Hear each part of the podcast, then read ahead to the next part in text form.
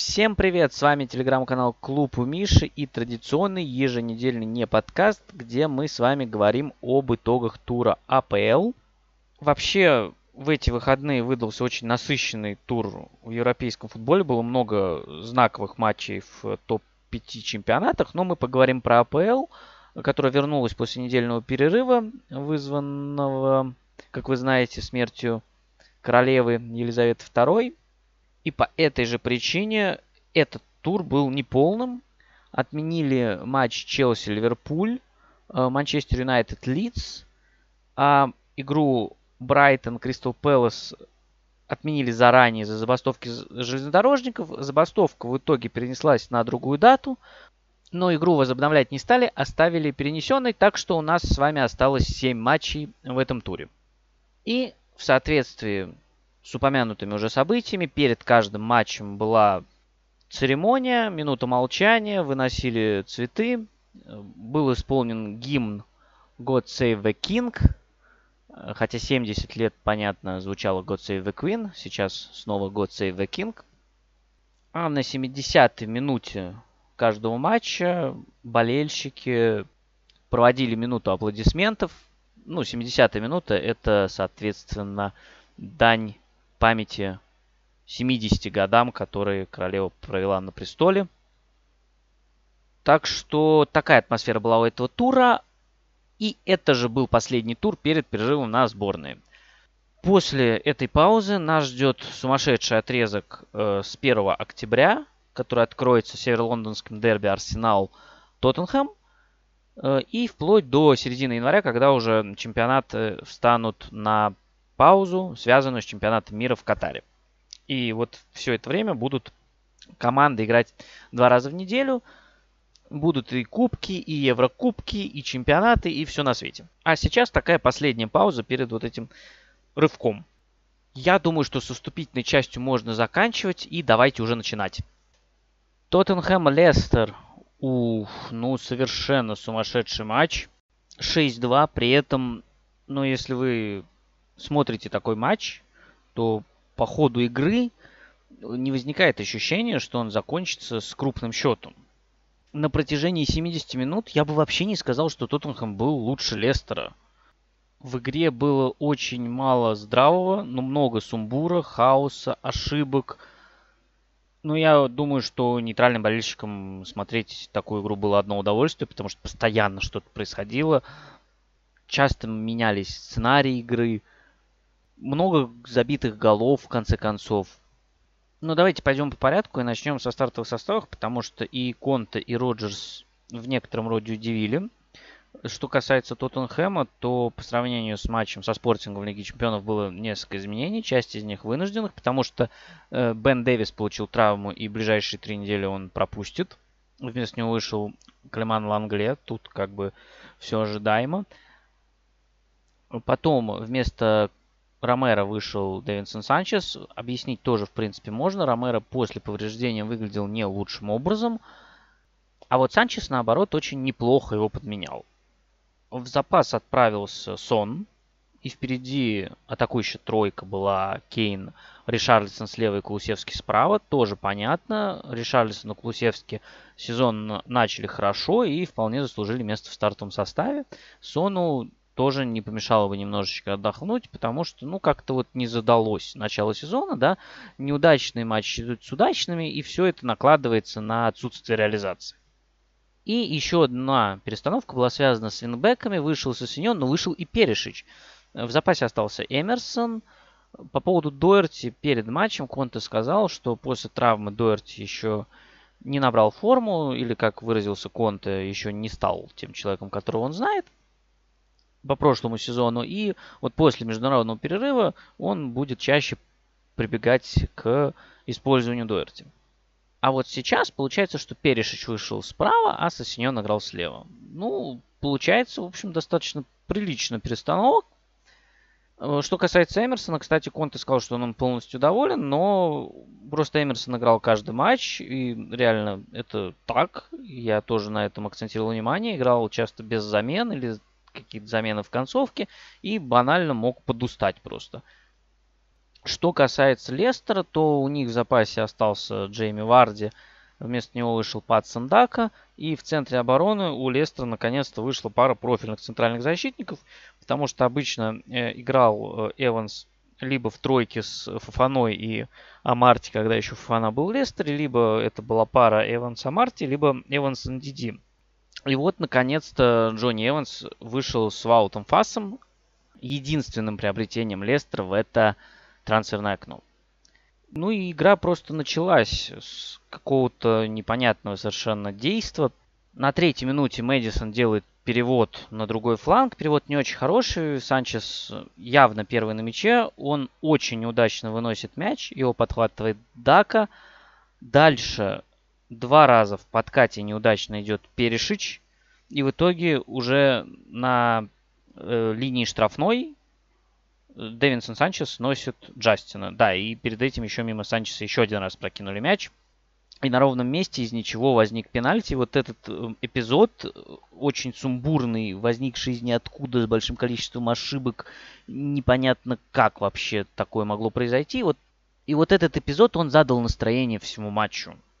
Причем первый удар Тилеманс Льярис отбил, но заставили перебивать. Я так понимаю, там электронная была версия, которая определила за шаг вратаря. То, что он раньше стартовал с э, линии ворот.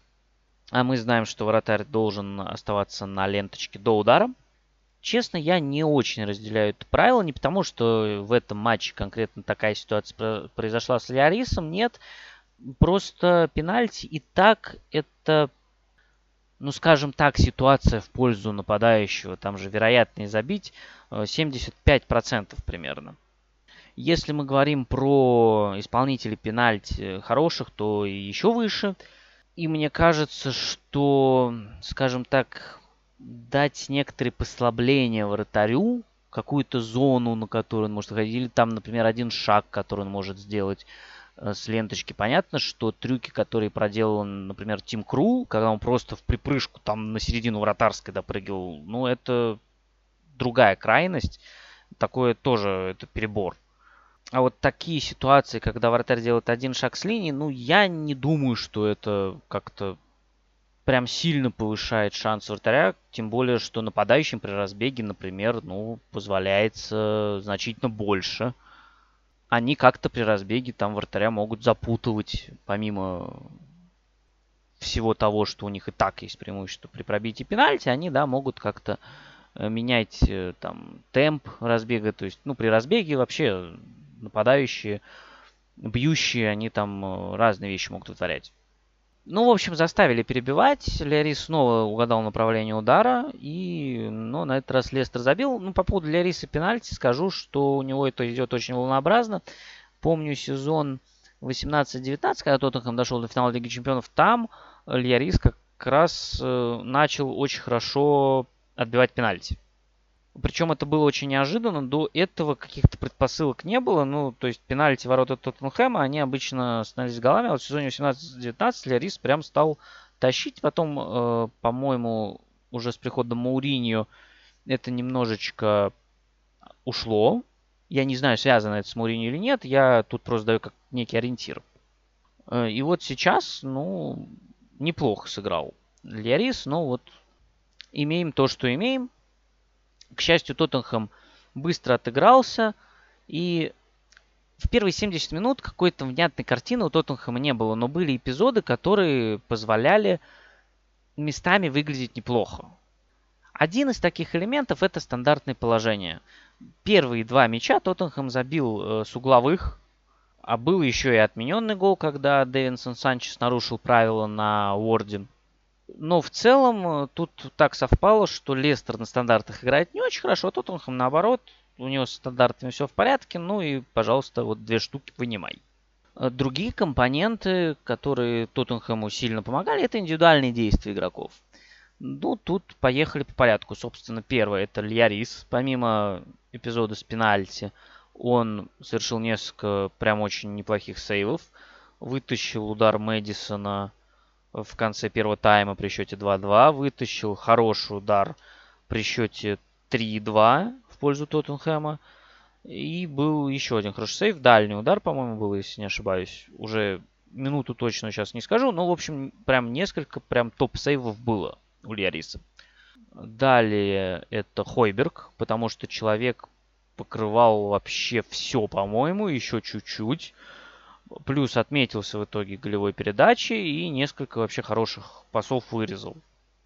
Мне очень понравилось в конце матча, когда он Сона бросил по левому флангу. Он шведой так вырезал вдоль бровки, и Сон убежал. Это прям выглядело очень прикольно.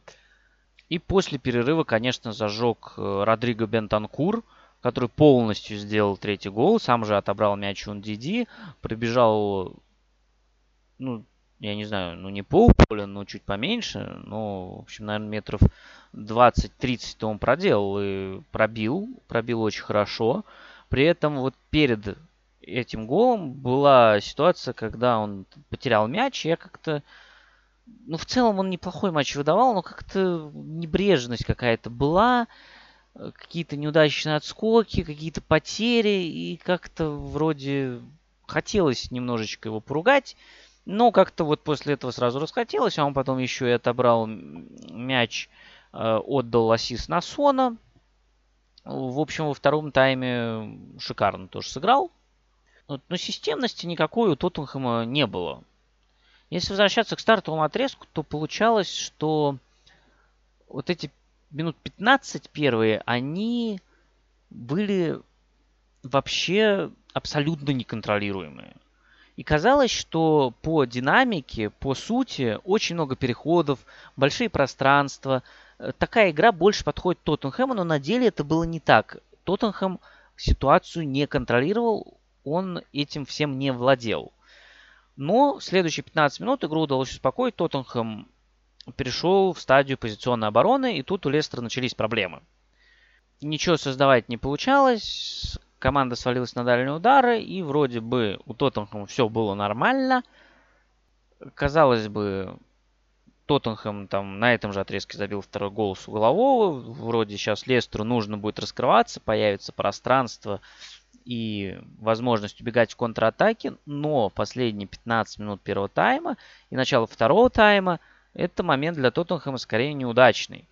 Тут Лестер очень прилично задавил в концовке первого тайма было, наверное, побольше угрозы. Там Лестер вообще за 15 минут нанес 8 ударов. При том, что за весь матч парни Брэндона Роджерса нанесли 19 ударов. То есть почти половину Лестер нанес э, в концовке первого тайма. Гол Мэдисона, который сделал счет равным, он, ну, во-первых, он выглядел логичным, потому что давление Лестера, оно нарастало, нарастало. Во-вторых, это такой повод перейти немножечко к Райану Сосиньону, который, на мой взгляд, выдал неудачный матч. Во-первых, он ошибался позиционно. Во-вторых, вот в эпизоде с голом его просто продавил Тимоти Кастань. И тут мы возвращаемся к тому, что видели в матче с Челси на старте сезона, когда Сессеньона продавливал Рубен Лофтус-Чик. Ну, в плане силовой борьбы, конечно, нужно прибавлять, потому что когда на его фланг перешел Перешич, то ситуация, конечно, изменилась. При том, что Перешич справа вообще тоже выглядел не очень здорово. Его там несколько раз просто оббегали. И в итоге, после вот того, как забил Мэдисон, Конте решил просто поменять флангами Сосиньона и Перешича. Перешич перешел налево, а Сосиньон направо. Сосиньон вернулся на левый фланг только уже во втором тайме, когда вместо Перешича вышел Эмерсон, и, естественно, Эмерсон играл справа, а Сосиньон слева, ну, потому что если бы Эмерсон еще вышел на левый фланг, это уже вообще была бы какая-то наркомания. Второй тайм начался с гола Тоттенхэма практически сразу. Бентанкур как раз обокрал он Диди в центре поля и сам же забил третий гол. То есть, по сути, как первый тайм начался с ошибки Санчеса и гола Лестера, так и второй начался с ошибки Ндиди и гола Тоттенхэма. И после этого опять преимуществом владел Лестер. Наиболее интенсивный отрезок давления был с 55 по 70 примерно минуты. Но на этом отрезке вот это давление Лестер трансформировать в остроту в полной мере не смог. То есть давление было даже сильнее, чем в концовке первого тайма, но в концовке первого тайма было больше угрозы реальной воротам Лериса. И Конте постепенно пытался улучшать игру заменами. Сначала вышел э, Эмерсон вместо Перешича, потом Ришарлисон и Санчес ушли, вышли Сон и Ромеро. Лучше не стало после этих замен. Наоборот, Лестер как будто еще больше стал давить, еще больше стало сумбура в действиях Тоттенхэма. И на 70-й минуте вместо Кулусевски вышел без ума. Без мяча Тоттенхэм стал э, действовать 5-3-2. С мячом э, были разные варианты. В одном из эпизодов, когда Лерис разыграл, например, мяч от ворот, э, Эмерсон остался, например, на правом фланге. Сосиньон ушел выше, стал, по сути, левым полузащитником. И было что-то похожее на 4-4-2. Но без мяча это было стабильно 5-3-2 с достаточно насыщенным центром. Насколько повлияла замена без ума, выход без ума на поле, мне сказать, честно говоря, сложно, потому что буквально через 3 минуты Бентанкур отобрал мяч на правом фланге и отдал пас на Сона. И Лестер э, по мере приближения концовки матча, он стал раскрываться все больше, и все больше пространства у него было за спинами и между линиями. И у Тоттенхэма стало появляться больше возможностей для контратак. И получается, что вот с 55 минуты и до финального свистка Тоттенхэм нанес 7 ударов, из них 4 контратаки. Это если мы верим опте. А опты очень жесткие требования вообще-то контратакам. То есть то, что мы в привычном понимании иногда называем контратаками, в описании опты может не попасть, потому что там нужно обязательно мяч отобрать на своей половине поля и в течение какого-то времени дойти до чужой штрафной. С ударом, естественно. Ну, может, не обязательно до чужой штрафной. Есть, может, любители с центра поля бить, я не знаю. Но критерии такие. И, ну, попадает туда далеко не все, что мы привыкли считать в классическом понимании контратаками.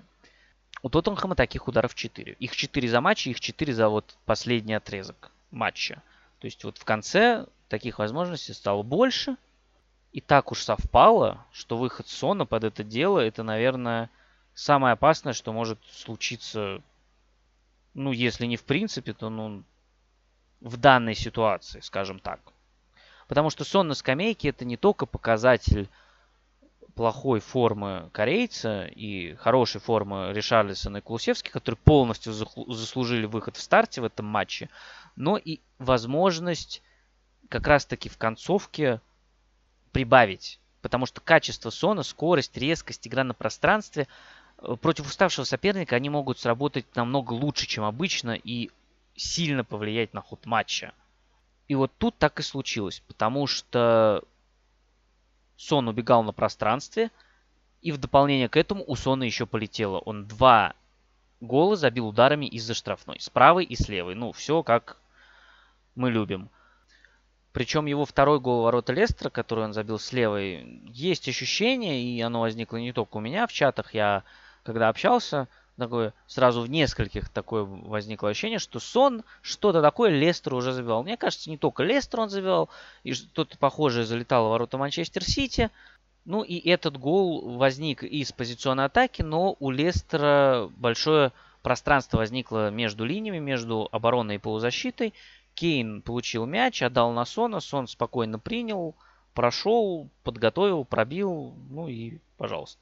Ну и шестой гол это опять же контратак, 3 в 2. Хойберг, кстати, классно протащил мяч и отдал передачу Сону. То есть, если суммировать все вышесказанное, потому что, ну, тут получается очень много разных отрезков, очень много разных кусков, то мы получаем, что игра была неконтролируемая, сумбурная, хаотичная, Качели очень часто были то в одну, то в другую сторону. Никто этот процесс не контролировал. На одном отрезке, может быть, чуть больше контролировал Тоттенхэм, на другом отрезке Лестер. С точки зрения игры в этом сезоне совершенно точно это не худший матч Лестера. Но с точки зрения результата получается, что худший. Тоттенхэм очень жестко наказал за ошибки. Два гола пришли со стандартов. Два после отбора Бентанкура. Один на чужой половине поля, один на половине поля Тоттенхэма, но, скажем так, во второй трети поля. Два гола это удары из-за штрафной и два гола это контратаки. Понятно, что некоторые из этих вариантов пересекаются, потому что если вы сейчас сложите там 2, 2, 2 и 2, то получите 8, и голов 6. И просто какие-то голы были забиты там после отбора и в контратаке, какие-то из-за штрафной и после отбора, ну, понятно. И счет 6-2, он слишком суров и не совсем отражает происходящее. То есть, если вы просто откроете счет и посмотрите, вы подумаете, ну, понятно, там вынос какой-то был. На деле, ну, 70 минут это вообще не выглядело как вынос. Это не выглядело как то, что одна команда просто играет лучше другой. Но с другой стороны, такой счет – это напоминание, насколько опасным и убийственным может быть Тоттенхэм в комфортных условиях, даже на коротком отрезке. Даже если ему дать 20 минут вот такого футбола, он может э, тебя уничтожить. Особенно если полетит. Это мне напомнило другой матч э, из зимы, наверное, 2018 года, когда Тоттенхэм приезжал на Гудисон к Эвертону. И тоже там было немножечко сумбурное начало. По-моему, Эвертон даже первый забил. А потом тоже все закончилось, кстати, со счетом 6-2. Так что на выходе очень вдохновляющая победа для Тоттенхэма. Она такая приятная с точки зрения того, что многое получилось. Для Лестера, наоборот, она очень разочаровывающая, потому что неплохо играла, в итоге ну, это провал. И тут мы плавно переходим к тому, а что же в итоге у нас с Брэндоном Роджерсом? Мне кажется, после матча с Тоттенхэмом практически все поспешили его уволить. На момент выхода записи он еще не уволен, но как бы намекнул между делом после матча, что он готов к такому варианту развития событий, что я глубоко уважаю любое решение владельцев. Понятно, что наверное, когда ты проигрываешь э, стартовых э, тут семи турах шесть раз, ты, наверное, можешь ожидать, что тебя уволят. Ну, и шесть поражений подряд, тем более у Лестера. С другой стороны, если пытаться посмотреть, насколько в этом есть вина Роджерса, мне сложно сказать, честно говоря. Потому что очень много внешних факторов. И, на мой взгляд, с такой ситуацией, если тренер с ними справиться может, то он красавчик. Если не может, то ну, что поделать, бывает. Тут разные возможные варианты. Можно дать время на исправление ситуации, можно уволить, если у тебя есть хороший вариант. И он может усугублять ситуацию, потерять раздевалку, и в такой ситуации, ну, наверное, нужно расставаться. По совокупности факторов мне не кажется, что у Роджерса третий вариант. Проблемы Лестера начались не вчера. Они начались еще в прошлом сезоне, когда команда столкнулась с эпидемией травм. И вот из этого кризиса она так и не выбралась. По идее, под это дело нужно было освежить состав. Роджерс как бы надеялся, что это произойдет летом. Этого не случилось, потому что у Лестера, а, за последние годы было достаточно много расходов и тратить они много не могли. Б, банально перегруженный состав. В итоге они в конце трансферного окна только продали Фана за хорошие деньги, купили Фаса, и, в общем, вот и все их трансферные дела. С другой стороны, там куча человек с истекающим контрактом через год, плюс у нескольких игроков контракт истекает через два года. Один из этих игроков это Джеймс Мэдисон, то есть банально через год уже будет новая команда, по сути. И еще один момент, который очень многие почему-то забывают, это календарь, с которым Лестер столкнулся на старте сезона – а расписание и правда ведь чудесное. Из э, семи матчей четыре это против топ-6. Это Челси, это Арсенал, это Тоттенхэм, это Манчестер Юнайтед. При этом э, матч против Челси точно не был безнадежным. Лестер вообще играл там в большинстве примерно час и ну, подвела реализация, если честно. Три других матча, ну, с одной стороны, был Саутгемптон, который очень неплохо начал сезон. С другой стороны, Брайтон и Брентфорд. Это две команды не из топ-6, против которых, ну, едва ли не тяжелее всего играть. Плюс, ну, мы вспоминаем, как Брайтон начал сезон, да? Он же в лидерах. Что будет дальше, непонятно, потому что Поттер ушел, потому что команда прошлый тур не играла, в этом туре команда тоже не играет. Какие-то вопросы мог снять Роджерс матчем прошлого тура с Астон Виллой, но, как вы знаете, прошлый тур полностью перенесли. А в следующем туре Лестер играет с Ноттингемом, и этот матч очень важен для обеих команд. Э, почему он важен для Ноттингема, я расскажу, когда будем говорить непосредственно про Ноттингем. Ну, на мой взгляд, у руководства Лестера сейчас есть две опции. Ну, понятно, что у руководства опций больше, они все-таки на то и руководство, чтобы принимать решения. Но оптимальными в данной ситуации мне видится два варианта. Первый – это дайте Роджерсу поработать. Второй – это если удастся заманить тренера, я не знаю, Тухеля, Почетина, тогда да, тогда можно попробовать сделать такую рокировку. Но получится ли у Лестера, я, честно говоря, сомневаюсь. Ну и пока далеко не ушел от темы Тоттенхэма, отскочу немножечко назад к выходу Сона. Смотрите, Сон сделал хет-трик за 13 минут. У него полетело. Классно, супер. Но, как я уже объяснил, это отчасти связано с эффектом запасного. И обратите внимание, Ришарлисон и Кулусевский, когда выходили на замены, они же тоже выглядели очень здорово. И вот кто будет играть в следующем матче? Ну, очевидно, что после такого перформанса Сон, наверное, начнет в старте. А следующий тур, я напоминаю, он будет через две недели, потому что сейчас перерыв на сборной. И в следующем туре Тоттенхэм играет с Арсеналом на выезде. Северо-лондонское дерби. Э, Кулусевский и Ришарлисон матч с Лестером провели ну, неплохо. Проделывали очень большой работы. С мячом однозначного впечатления нет, потому что были отрезки, когда прям долго были без мяча. И, по сути, оказались отрезаны.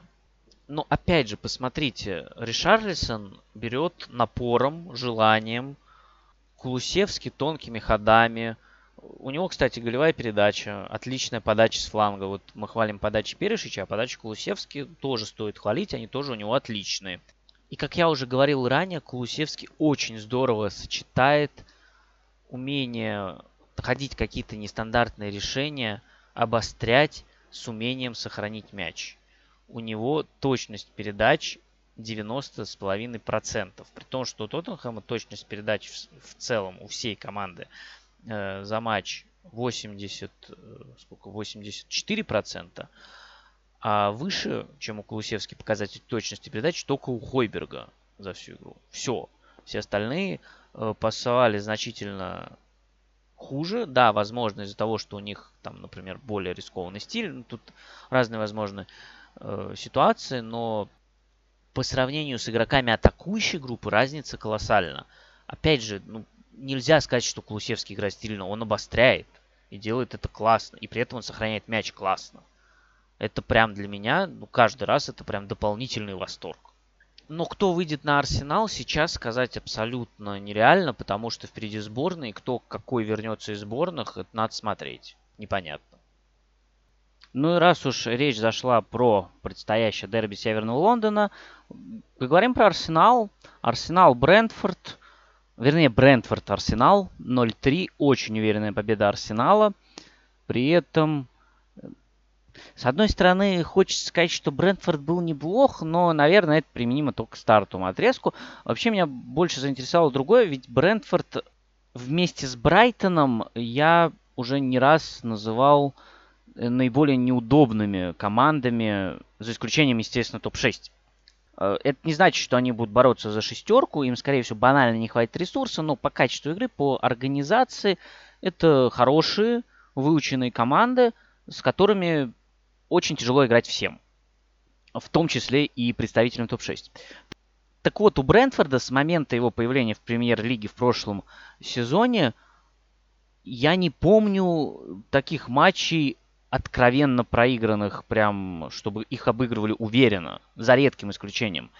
Если исключить особенно отрезок э, с травмами, когда у них были проблемы, это где-то с ноября или с декабря, может, по март.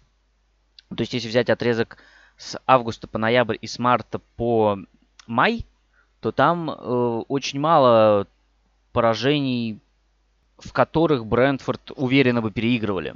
И вот сейчас с Арсеналом случилось такое, что, конечно, говорит о силе Арсенала. Арсенала, который играл без Мартина Эдегора, а с Фабио Вейра, и без Александра Зинченко, но с Кираном Тирни. Ну и в состав вернулся Томас Парти, что, конечно, хорошее усиление. Что касается Брентфорда, то Томас Франк решил перейти с 4-3-3 на 3-5-2. Это две схемы, которые он чаще всего использует, и между ними переключается иногда по ходу матча, иногда в зависимости от соперника. Я пока замечаю, что против топовых команд э, играет именно тройка защитников.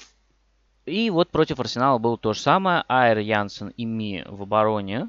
Э, Хенри слева, Хики справа, э, Янальд, Йенсен, Дасилва в полузащите, Биомо и Тоуни впереди. И э, стартовый отрезок выглядел неплохим для Брентфорда, ну, за исключением самого-самого начала, когда Арсеналу получилась хорошая атака. Растянули, вернее, даже не растянули, а выдернули из обороны Брентфорда защитника и смогли оголить зону. И Мартинелли в итоге бил из хорошей позиции, там хорошо они с Джакой все разыграли. За исключением этого эпизода, на старте у Арсенала ничего не было. Арсенал владел мячом, визуально это не очень ощущалось, потому что Брентфорд хорошо их контролировал.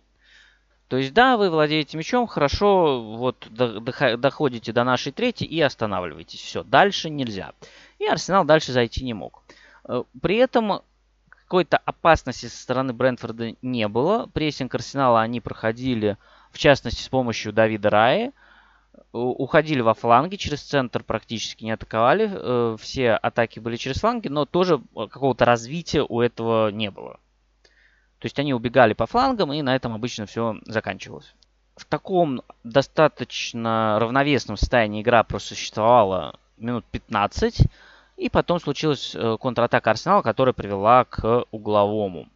И с углового Арсенал счет открыл. Хороший гол. Габриэл выскочил на ближнюю штангу и переправил мяч в ворота. Я вообще в последнее время замечаю, что э, ближняя штанга такой элемент, который очень тяжело, похоже, защищать. С одной стороны, и э, нападающим не очень просто. Тебе нужно переправить мяч в ворота, а ну, это достаточно тяжело. С другой стороны, с набеганиями этими бороться сложно.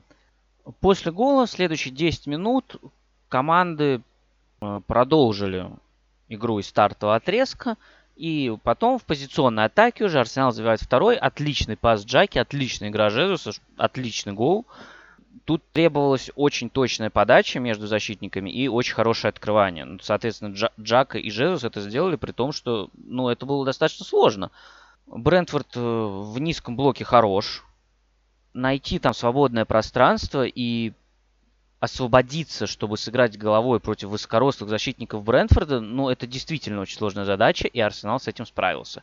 И вот какая картина. Вот вроде Брентфорд выглядел неплохо в первые полчаса, но он получил 2-0, и вот этот рисунок игры, который был, он Брентфорд уже вообще не устраивал. Ну, то есть мало просто сдерживать Арсенал. Нужно как-то атаковать, что-то давать в ответ. И вот тут возникает проблема, у Брентфорда ничего не было. Была надежда на стандарты, потому что у Брентфорда они неплохие, но здесь они не работали. Были розыгрыши неудачные, подачи тоже не очень удачные. А после одного э, из розыгрышей вообще получилась контратака на ворота Раи. Она ни к чему не привела, но то есть сам факт, что со стандартами ворот Арсенала тоже были проблемы. Э, закончилось все окончательно в начале второго тайма, когда Фабио Вейра просто прошел, пробил из-за штрафной и классно попал. В момент удара Рая, похоже, не видел, он оказался перекрыт, по-моему, Мартинелли это был. И такое ощущение, что сам Вейра не увидел, что он забил, потому что мяч залетел, его партнеры начали праздновать, и только после этого он уже понял, что он забил, и тоже можно отпраздновать. И вроде бы оставалось 40 минут, это достаточно много, но вот был момент у Дамсгора, минуте на 70-й, когда он вышел один на один. Ну, на этом все. Арсенал очень уверенно довел игру до победы, и в концовке Артета сделал даже все пять замен в итоге. Ну, если выход э, Тамиясу, Нкете и Лаконги удивлять не должен, это, в принципе, игроки ближайшего резерва Арсенала, игроки обоймы то выход Итана Нванери это уже что-то новенькое. Но это самый молодой игрок теперь в истории премьер-лиги. Он вышел на поле в возрасте 15 лет и 181 дня.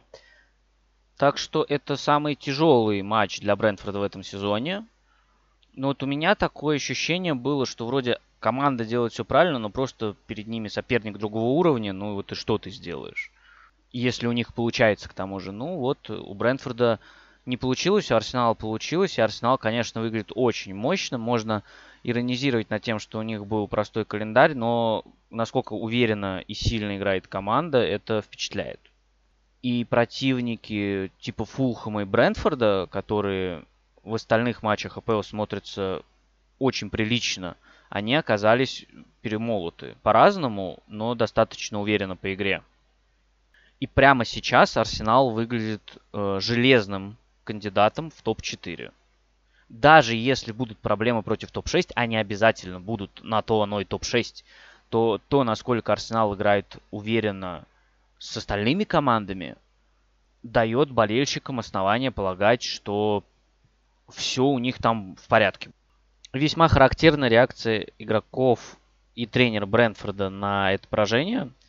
Сначала к журналистам вышел Бен Ми, и он сказал, что у них ничего не получалось, и такое было впервые в сезоне. Арсенал держал мяч и продолжал давить. Томас Франк сказал после матча, мы проиграли 3-0 первой команде премьер-лиги. Я говорил раньше, это топ-команда. Я думаю, что мы сыграли хорошо, не на 10 из 10, но если вы хотите выиграть или добиться чего-то от команды, то нельзя пропускать э, первый гол э, с углового, а затем еще один в целом, за исключением чего-то невероятного, я бы хотел вообще избежать голов со стандартов. Есть несколько вещей, которые мы могли бы улучшить при втором голе. Они создали не так много моментов, но у них было качество в эпизодах. Они занимают первое место в таблице, они добились блестящих результатов, и если смотреть на качество их игры, они должны быть претендентами на титул. Мне кажется, это весьма честная реакция тренера на поражение. Ну и тут с ним не поспоришь. Арсенал действительно играет сейчас хорошо. И если они смогут это перенести на длительную дистанцию, ну, кто знает, посмотрим. Ну, по этому матчу у меня все, поэтому давайте двигаться дальше. Манчестер Сити, Вулверхэмптон. С одной стороны, игра, исход который был понятен уже к 15 минуте, а окончательно вообще любых шансов Вулверхэмптон лишился уже к 30-й. И с одной стороны, тут вроде не так много о чем можно говорить, с другой стороны, есть что отметить в игре Вулверхэмптона, есть за что их похвалить, ну и некоторые моменты отметить. Начнем по традиции со стартовых составов. У Манчестер Сити все в целом как обычно. 4-3-3. Линия обороны Аканжи Диас в центре. Канцело слева, Стоун справа. Уокер был уже, по крайней мере, на скамейке запасных, но, видимо, еще не готов играть в старте. Думаю, что после сборных мы уже его увидим. Э, в центре полузащиты Родри, Бернарду и Дебрюйна, а впереди Холланд, Фоден и Грилиш. Что касается Вулверхэмптона, то Бруно Лажа не мог рассчитывать э, сразу на нескольких нападающих. Как вы помните, наверное, Саша Калайджич в первом же матче получил травму крестообразных связок и вылетел на полгода-то уж точно. Э, не мог рассчитывать Лажа и на Рауля Хименеса, ну и пока что на Диего Косту, который пришел как раз из-за травмы Калайжич, тоже рассчитывать Лажа не мог, поэтому Хотя, несмотря на ту же линию нападения, по сути, она такая самая вариативная у Уорхэмптона, именно в этом матче вариантов было немного. Нету, Паденса и Гедеш вышли у Уорхэмптона, а вот в запасе был получается только Хван. В остальном тоже все вполне стандартно. Невиш, Маутиньо, Нуниш. Э, в полузащите Аид Нури, Хонни, Коллинс и Килман в обороне. Игра сразу началась для Вулверхэмптона плохо, потому что ну, они пропустили уже на первой минуте. С одной стороны, голу привел обрез в центре поля. С другой стороны, скажем так, по игре без мяча у меня к Вулверхэмптону есть вопросы, потому что как они собирались защищаться против Манчестер Сити, я не до конца понял. Именно э, на своей третьей поле я имею в виду, потому что э, что случилось после перехвата? Во-первых, на фланге очень классно обыгрались Фоден и Дебрюйна. И Дебрюйна сделал передачу в штрафную, но в штрафной получилась ситуация 3 в 2 в пользу Манчестер Сити. То есть, по сути, они просто перегрузили последнюю линию. И по ходу матча эта проблема периодически возникала. Э, против Тоттенхэма, например, Бруно Лажа с этим справлялся за счет опусканий Педро Нету. Здесь как-то было эпизодически. Эпизодически там кто-то из полузащитников помогал, там либо закрывал каналы, либо опускался пятым э, в линию. Э, а иногда Сити перегружал. Какого-то систематического решения я не увидел в этом плане. Возможно, потому что Уолверхэмптон решил рискнуть и сыграть ну, намного смелее, чем обычно. И намного смелее, чем многие противники Манчестер Сити. Потому что после этого у Вулверхэмптона включился высокий прессинг. У них в итоге средняя линия возврата владения выше, чем у Манчестер Сити, что ну, несколько поразительно, учитывая, что они где-то час примерно играли в меньшинстве. И при этом под прессингом Манчестер Сити Вулверхэмптон старался разыгрывать мяч коротко и осмысленно выходить в атаку. В итоге с 5 по 15 минуту Сити действовал в очень удобном для себя сценарии, когда у Вулверхэмптона было 63% владения, а точность передачи у Манчестер Сити, соответственно, 72%. Но была еще одна особенность. У Вулверхэмптона достаточно компактно по вертикали располагались линия нападения и полузащиты, а вот зазор между линией полузащиты и обороны был больше. В принципе, логически объяснить и понять это можно. Возможно, это даже было сделано умышленно, чтобы иметь какую-то возможность встречать э, лицом разбегающихся игроков в Сити хотя бы в четвером, а, а не получать за спину на пространстве, потому что, ну, Холланд, если убежит э, за спину один в ноль, то вообще без шансов. А когда против защитников, ну, ему будет сложнее. Как выяснилось, его это вообще не останавливает, потому что, э, по сути, вот чем закончился этот отрезок 10-минутный Вулверхэмптона хороший? Он закончился тем, что в одном из эпизодов Манчестер Сити прошел э, владение, причем с помощью Эдерсона, передачи Эдерсона на фланг – и как раз за счет того, что был определенный разрыв между линией полузащиты и защитой Уолверхэмптона, э, на пространстве получили игроки Сити мяч. Да, Холланда встречал э, защитник. Да, ему было ну, не так просто, как в каких-то там других ситуациях, когда он оказывается один перед воротами. Он бил вообще из-за штрафной, но он забил. Э, Причем сначала выглядело это ну, как-то немного коряво. Ну, вот не получился удар. Удар действительно получился не лучшим образом. Э, мяч подскочил, но, кажется, от этого вратарю стало только сложнее. А в остальном Холланд, кстати, все сделал вообще шикарно. Потому что момент для удара выбран идеально. Он пробил из-под защитника. Вратарь не видел момент удара. И он пробил в противоход. То есть, ну, если бы удар получился, это выглядело бы просто эффектнее. Вот и вся разница. Ну и, конечно, ну, можно только восторгаться Холландом, потому что я не знаю, но от него угроза исходит, по-моему, в любом сценарии. Сдержать его нереально или почти нереально. Я, по крайней мере, каких-то эффективных способов пока не видел. То есть тут даже аргумент, что он приехал из Бундеслиги, а там как бы нужно адаптироваться, другой чемпионат. Не, ничего не работает ничего не мешает. То, что он с мячом соприкасается минимальное количество раз за матч, тоже вообще никакой э, не аргумент. Просто человек, когда он с мячом, от него исходит угроза. Вот и все. После гола немножечко Сити вернул контроль. Вулверхэмптон стал играть чуть более вертикально. Были тоже неплохие эпизоды. А вот потом случился момент, когда Коллинс влетел в Грилиша в центре поля. Фол очень жесткий. Конечно, это красная карточка, тут вообще никаких вопросов. Ну, просто ну, там выше бедра прыгнул прямой ногой. У меня есть подозрение, что он, э, возможно, Грилиш увидел вообще в последний момент. То есть, ну, он пытался сыграть мяч. Я не думаю, что, ну, то есть в виде соперника так лететь, ну, это вообще какое-то безумие. Интересно, как будет дальше играть Вулверхэмптон, потому что из центральных защитников там молодые игроки в основном. Но интересно, что сразу замен никаких Лажа делать не стал. Он замену уже делал потом, ближе к концу матча. А в центр обороны опустился Рубен Невиш.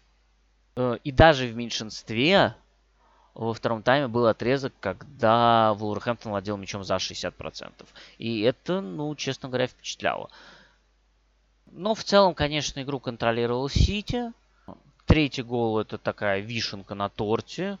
Холланд, Дебрюйна и Фоден пол, просто полностью его сделали сами. Втроем э, на правом фланге сами там создали перегруз, выдернули защитника из оборонительной линии, опять создали перегруз на фланге, и в итоге Фоден шикарно замкнул передачу Дебрюина. Были еще хорошие подходы у Сити, хорошая контратака. 3 в 2, по-моему, когда Дебрюин отдал не очень хорошую передачу на Фодену в пятку, и это в итоге притормозило атаку. Ну, то есть возможности у Сити были для того, чтобы забить еще. И в целом, наверное, план Лажа это где-то на грани между смелостью, такой наивностью и сумасшествием. Немножечко, наверное, суицидально было в некотором роде. Я не до конца понял его идею по игре без мяча. Причем именно на своей трети. При этом игра на чужой трети мне понравилась. Э, понравилось, что команда не боялась играть достаточно смело, не боялась идти в прессинг. Этот прессинг, в принципе, был достаточно слаженный и проблемы определенные Манчестер Сити доставил. Плюс пытались сами смело играть с мячом. Да, это не всегда приводило к остроте, что-то, возможно, не получилось, но вектор Вулверхэмптона понятен. Мне кажется, что вот это то, что Лажа хочет видеть. И если это вот такие очертания команды, то Вулверхэмптон, ну, во-первых, э, это команда будет, за которой будет приятно следить. Про Вулверхэмптон образца второй половины прошлого сезона такое сказать крайне сложно. То есть это команда с понятной идентичностью будет. Ну и во-вторых, при совершенствовании этого стиля, я думаю, что у многих команд с Вулверхэмптоном будут очень большие проблемы. Потому что если вот сейчас команда выглядит так, и она все больше и продолжительнее будет так играть, а в матче против команд пониже уровнем, не таких, как Манчестер Сити, это будет попроще, плюс где-то смогут подтащить какие-то огрехи в позиционной игре э, за счет индивидуальных качеств игроков, Маутиньо, Невиша, Нуниша, там, Коста или Хименеса, ну, неважно. Индивидуального мастерства у Уолверхэмптона в целом хватает. Ну, посмотрим. Очень интересно будет смотреть за тем, как команда развивается. Так что в целом за эту игру мне Вулверхэмптон хочется скорее отметить с положительной стороны. Что касается Манчестер Сити, то ну, уверенная, спокойная победа. При всех временных сложностях, которые доставил Вулверхэмптон, ну, забивал Манчестер Сити все-таки очень легко. Ну и такой любопытный факт. Э, когда у Вулверхэмптона на замену вышел Троуре, я очень удивился, подумал, что, возможно, титр меня обманул, потому что, ну, я вижу, что по комплекции это, ну, совсем не Троуре. Э, игрок более высокий, более худощавый. А как-то я упустил, что у Вулверхэмптона помимо Адама Троуре есть еще Бубакар Троуре. И вышел на замену как раз Бубакар Трауре. Так что, вот, так что тоже будьте внимательнее. У Вулверхэмптона сейчас два Траура. Ноттингем Форест Фулхэм 2-3. И я поймал себя на мысли, что у Фулхэма в этом сезоне это второй результат э, со счетом 3-2. Еще три матча у Фулхэма закончились со счетом 2-1. Была ничья с Ливерпулем 2-2. И вот единственная игра, в которой обошлось без забитых мячей. Это ничья с Уолверхэмптоном во втором туре 0-0. То есть в целом у Фулхэма в каждом матче есть забитые мячи, причем как в одни, так и в другие ворота. Стабильно пробивается тотал больше, так называемый. И в целом э, команда Марку Силвы играет достаточно качественно. Я ее хвалил уже по ходу этого сезона не раз. За ней интересно наблюдать, но я не смотрел с той точки зрения, что это, ну, стабильно, неплохое зрелище и с точки зрения голов. С другой стороны, у Ноттингема это второй матч подряд, который тоже заканчивается счетом 2-3, но если Фулхэм свои матчи с таким счетом выиграл, то Ноттингем проиграл. В прошлом туре проиграли Бормуту. И с точки зрения борьбы за выживание, Ноттингем все-таки еще стоит рассматривать как команду, которая борется за выживание. Это не очень здорово, потому что и Бормут, и Фулхэм, как вы знаете, это конкуренты, вышедшие из чемпионшипа. И они оба, получается, Ноттингем обыграли. И вот следующие два матча у Ноттингема будут э, с Лестером и Астон Виллой. И вот это две игры, в которых есть шансы зацепиться за очки. Ну, скажем так, их больше, чем будет в последующих матчах. И если у Ноттингема этого не получится сделать, то э, перспективы будут не очень радужные. Но давайте переходить к игре, потому что она получилась очень эмоциональной, яркой и насыщенной. Ноттингем играл э, по традиционной схеме с тройкой центральных защитников 3-4-1-2, но изменилось наполнение. Стало появляться больше новичков, которых мы все так ждали, а их в целом в команде да, больше 20. И Серж Шорье, которого подписали, он смотрел за игрой с трибуны – если Ренан Лоди слева уже играл, мы его увидели в прошлых матчах, то Вилли Бали в центре обороны вышел впервые, играл вместе с Куком и Маккеной, а в центре полузащиты рядом с Йейтсом вышел Рема Фройлер. В то же время, по-моему, это первый матч, который в запасе начал Джесси Лингард. На его позиции десятки вышел Морган Гибс Уайт, а впереди играли Тайво Авони и Брэннон Джонсон. Что касается Фулхэма, то это были тоже традиционные 4-2-3-1, которые при обороне в среднем блоке переходят в 4-4-2. Единственное, что Декор Доварит играл слева, а справа играл в атаке, разумеется, Виллиан. И если когда Виллиан приходил, у меня были опасения, что вот Фулхэм такая рабочая команда, которая много бегает, много борется, там все хорошо отрабатывают, а Виллиан может быть выпадающим звеном в этом плане, который может давать много в атаке, но не дорабатывать в обороне, то надо сказать, что вот, по крайней мере, по этому матчу опасения вообще не, отвер... не подтвердились, потому что Виллиан хорошо отрабатывал, добегал, ну и был полезен в атаке. Игра началась с контроля Форест. Команда Стива Купера коротко разыгрывала мяч, но до остроты какой-то не доходила. У Фулхэма мяч не очень держался в первые пять минут. Постепенно стало получать чуть лучше, но опять же как-то дойти до чужих ворот и создать что-то опасное не получалось. И на десятой минуте случился стандарт у ворот Фулхэма. Стандарты вообще ключевое событие, ключевой элемент игры этого матча. И вот угловой, по-моему, первый он был как раз у ворот Фулх, он привел к тому, что Ноттингем забил.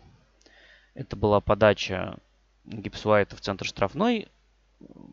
Потом игрок Ноттингема переправил мяч на дальнюю штангу, где Авони оторвался от преследователей и просто замкнул передачу.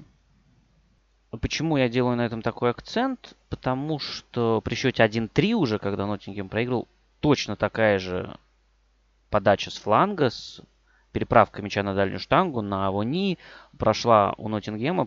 Просто разница в том, что нападающий не попал. Но было очень опасно. И вот с этим Фулхэм не справился. Но, с другой стороны, стандарты Фулхэма про них тоже поговорим обязательно отдельно. Это ну, такое достаточно хорошее оружие, которое здорово работало в этом матче. Я тоже хвалил их уже в предыдущих турах, но вот тут, наверное, имеет смысл остановиться на них чуть подробнее. После гола игра изменилась не сразу. Сначала какое-то время Ноттингем пытался играть так же, как на стартовом отрезке через короткие розыгрыши. Но это получалось все хуже и хуже. В итоге все закончилось тем, что просто отдали мяч Фулхаму и сели такой средний низкий блок, что-то вот среднее между низким и средним, потому что давали Фулхаму спокойно перейти в середину поля, и где-то в метрах 40 от ворот уже встречали. Работало это примерно следующим образом. Игроки Ноттингема, нападающие Ноттингема, Авони и Джонсон, они играли по центральным защитникам и смещались по мячу. Гипс Уайт играл с по линии, был достаточно жестко к нему привязан, и результатом стало то, что за первые 50 минут матча у Фулхэма меньше, чем по линии действий с мячом сделал Декордова Рид. То есть э, игроки Фулхэма, защитники, переходили в центральную линию, перепасовывались между собой. И дальше в основном уклон был на правый фланг, где у Фулхэма были некоторые интересные идеи. Э, которые основывались на том, что образовывался треугольник Виллиан, ТТ и Рид. Иногда удавалось выдернуть центрального защитника. По-моему, чаще это был Маккена. Иногда Кук. Виллиан мог сместиться в центр. ТТ забежать по флангу. Ну, много из этого выжить не удалось. Но какие-то попытки что-то сделать, какие-то идеи виднелись. Э, что касается левого фланга, то он вообще не работал. Как раз то, о чем я говорил, Декор Рид это единственный игрок, который э, меньше взаимодействовал с мячом, чем по линии в первые 50 минут матча.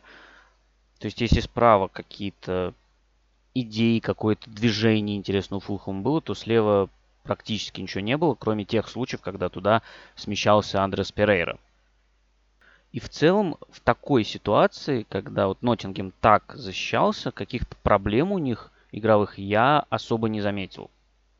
Проблемы возникали на стандартах и в эпизодах, когда Фулхаму удалось убегать на пространстве, удавалось убегать на пространстве. Один из примеров это вынос от ворот Дином Хендерсоном. Ноттингем проигрывает борьбу. Митрович в центре поля подбирает мяч и закидывает на Виллиана. В итоге в той атаке Виллиан очень опасно убегал, на нем свалил Стив Кук и повезло в двух моментах. Во-первых, повезло, что он свалил за штрафной, успел. А во-вторых, то, что рядом бежал Бали, и только поэтому судья не дал красную карточку. Потому что в целом это очень пограничный эпизод. Виллиан выходил очень опасно, но, наверное, решили, что не совсем это выход один на один все-таки еще, как раз из-за близости боли. И поэтому ограничилось все желтой карточкой и штрафным. В этом эпизоде, на мой взгляд, Ноттингему очень повезло. Но очень похожий эпизод в итоге привел к третьему голу. Это было сразу после того, как Ноттингем пропустил второй. Опять же, вынос Хендерсона. То есть Ноттингем разыгрывает мяч в центр поля. Хендерсон выносит, мяч уходит в аут. На своей половине поля Фулхам разыгрывает аут. В центре поля Митрович берет мяч и просто по флангу бросает Декордова Риду. Очень похожий эпизод. И, ну, раз уже начал, наверное, закончу про третий гол. Там тоже очень классно сыграл Виллиан, который смещался, получается, с, ну, со своего правого там, полуфланга и увел за собой Ренана Лоди. И получилось так, как Неко Вильямс выдернулся, остался впереди. То есть была четверка защитников у Ноттингема лоди увели, и образовалось такое большое пространство в центре штрафной, где остался один Харрисон Рид, а Рэм Фройлер просто за ним по ходу атаки не успел. Просто проиграл ему в скорости. И передача Декордова Рида чуть назад, и там один Рид, и просто в пустой угол приправил мяч. И можете посмотреть на реакцию Дина Хендерсона, который был в ярости. Его можно понять, ну, просто соперника оставили совершенно одного. Это один тип атак, который проходил у Фулхэма, но при счете 0-1 это было скорее единичными случаями. Вот этот выход Виллиана это скорее редкость. Второй момент, который стал для Ноттингема проблемами, как я уже говорил, это стандарты. И вот настало время поговорить о них подробнее, потому что стандарты были разные.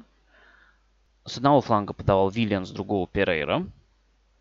И понравилось, ну, во-первых, то, что разнообразные комбинации есть у Фулхэма под это дело. А во-вторых, то, что достаточно много игроков сами по себе несут угрозу. В середине первого тайма был эпизод, когда там не прямо друг за другом, а в течение достаточно короткого интервала было 4 угловых. И, во-первых, они отличались подачами, то есть шли подачи на ближнюю штангу, в центр штрафной, на дальнюю штангу. Иногда чуть глубже от ворот, иногда чуть ближе к воротам. И, во-вторых, каждый раз были разные адресаты.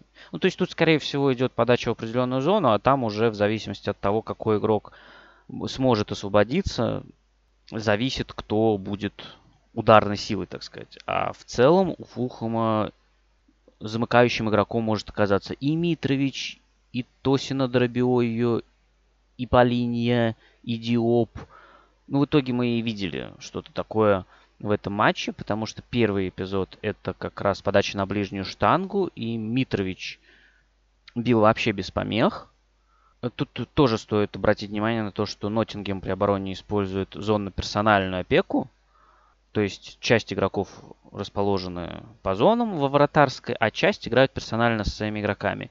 И Фулхэм этим пару раз пользовался. Вот первый раз, когда Митрович бил в середине первого тайма с ближней штанги, а второй раз, когда, собственно, сравнивал счет, когда забил Тосина Дорбиойо.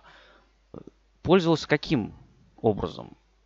У каждого соперника есть свой оппонент, но в силу того, что в штрафной достаточно насыщенно много народу, вот этим трафиком игроки Фулхэма пользовались. То есть Митрович бежит в гущу игроков, оббегает ее, а его соперник, он упирается, и он не может уже бежать за Митровичем. И то же самое случилось с Адербиою, когда он забивал.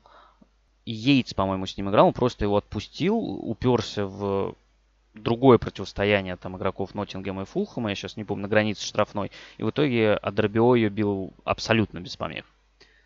То есть очень разноплановые угловые. Это первый момент. Второй момент – штрафные. Они не привели в итоге ни к чему опасному, но заготовки весьма показательные и весьма интересные. Эпизодов таких характерных было два. В обоих случаях это где-то ближе к флангу расположен мяч, метрах, наверное, в 35 от ворот. И идет подача на противоположный э, полуфланг, где один игрок остается на пространстве, и его партнеры вбегают в штрафную. В первом случае немножко не получилось ну, во-первых, мне кажется, что там все-таки был офсайт. Я так и не понял, зафиксировали его или нет. В смысле, был поднят флаг или нет. Но, скорее всего, если бы удалось Фулхаму довести до более опасного удара, то гол бы отменили. Это по линии Митрович. Выходили чуть ли не в 2 в 0. Но, во-первых, был офсайт. Во-вторых, по линии, честно говоря, не очень хорошо распорядился мячом долго принимал, не отдал на Митровича не очень удачно пробил. А второй случай это была подача на Декордова Риду, а просто подача была не очень удачная, и Рид до мяча не достал. Но заготовки интересные, Форест этих игроков э, терял, и ну, в перспективе, то есть это могло привести к более опасным последствиям.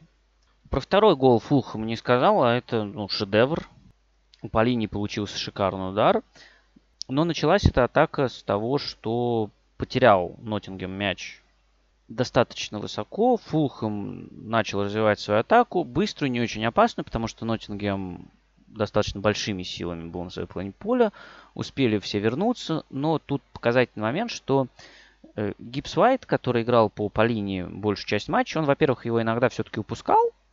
И это приводило к таким неприятным последствиям для Ноттингема. А в данной ситуации он просто увидел, что Рид один и бросился, как на пожар, закрывать Рида.